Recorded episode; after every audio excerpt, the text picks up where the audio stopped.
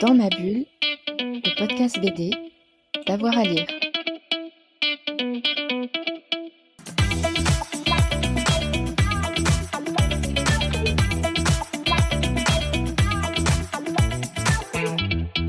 Bonjour à tous et à toutes, bienvenue dans cet instant chronique de euh, Dans ma bulle, votre podcast 100% BD. On est avec euh, notre partenaire, la librairie Momi à Chambéry, et on parle avec les libraires des titres et des coups de cœur qu'ils ont en ce début d'année. Et tout de suite, c'est Evelyne. Bonjour Evelyne. Bonjour à tous. Et tu vas nous parler d'un manga qui s'appelle Land, c'est ça?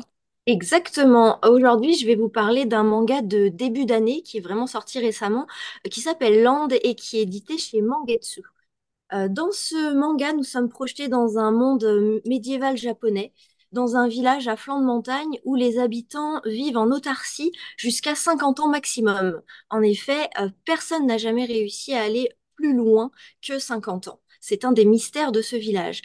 Autour de ce village, il y a aussi sur chaque mont qui entoure la, ré- la région, un- sur chaque mont, il y a un kami. Un kami, c'est un géant fabuleux euh, qui sont vénérés euh, euh, comme des divinités. Et ces êtres inspirent autant la peur que la dévotion. Dans ce monde aussi, la vie des habitants est régie par des règles vraiment très très strictes. Il est absolument interdit d'aller dans la montagne, derrière la terre que les géants semblent protéger ou surveiller. Il est interdit de sortir la nuit sous peine d'être maudit par eux.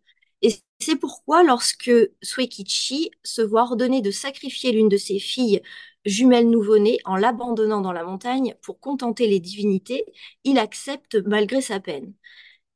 C'est ainsi que huit ans plus tard commence notre histoire.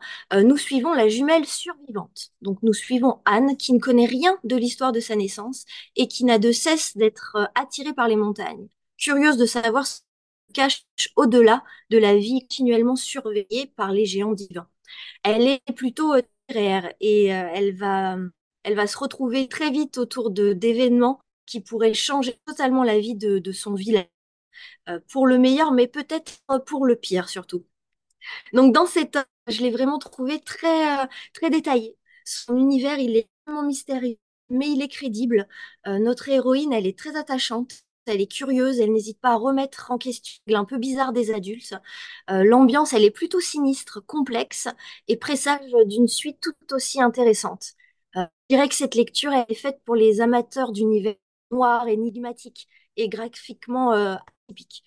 Donc la série, elle est déjà finie en plus au Japon. Elle est en 11 tomes finis, donc nous n'aurons pas de surprise sur une euh, fin à rallonge. On peut vraiment dedans, il y aura une fin, c'est bon. Et donc un titre, euh, j'ai envie de dire à haut potentiel que je conseille de découvrir. Eh ben, en tout cas, ça fait envie par la richesse et la complexité. Merci beaucoup Evelyne. Mais merci à toi. Voilà, c'était l'instant chronique de Dans ma bulle avec la librairie Momi à Chambéry. On revient très vite pour une nouvelle émission ou une nouvelle chronique sur Dans ma bulle. Bonne journée à tous et à toutes. Dans ma bulle, le podcast BD, d'avoir à lire.